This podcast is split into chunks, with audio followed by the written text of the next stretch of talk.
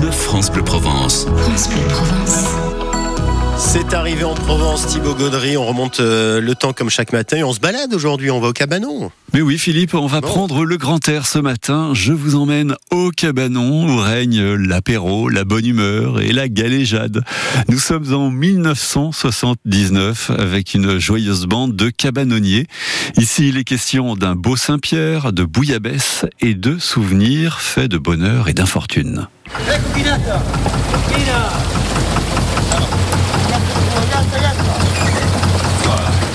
Dépasse celui-là. C'est bon. Oh, il est beau, c'est Oh, si le voulez. Eh, les coquinades. dis. Eh bien les amis, moi je vais vous dire la vérité, je m'en ai mis dans bon, hein.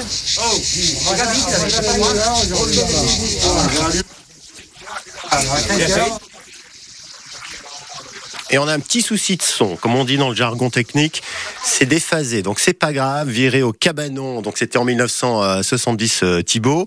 Et qu'est-ce qu'on écoutait cette année-là Alors cette année-là sortait euh, l'album Ma Gonzesse, Ouais. signé Renaud, avec la chanson euh, du même nom, Mhm. qui était adressée à Dominique, ex-épouse de Gérard Lanvin, que Renaud euh, avait rencontré en 1977 et qu'il épousera quelques mois plus tard. Ah, ont, ça explique les copines entre artistes. Et ben on l'écoute tout de suite, il est 6h18.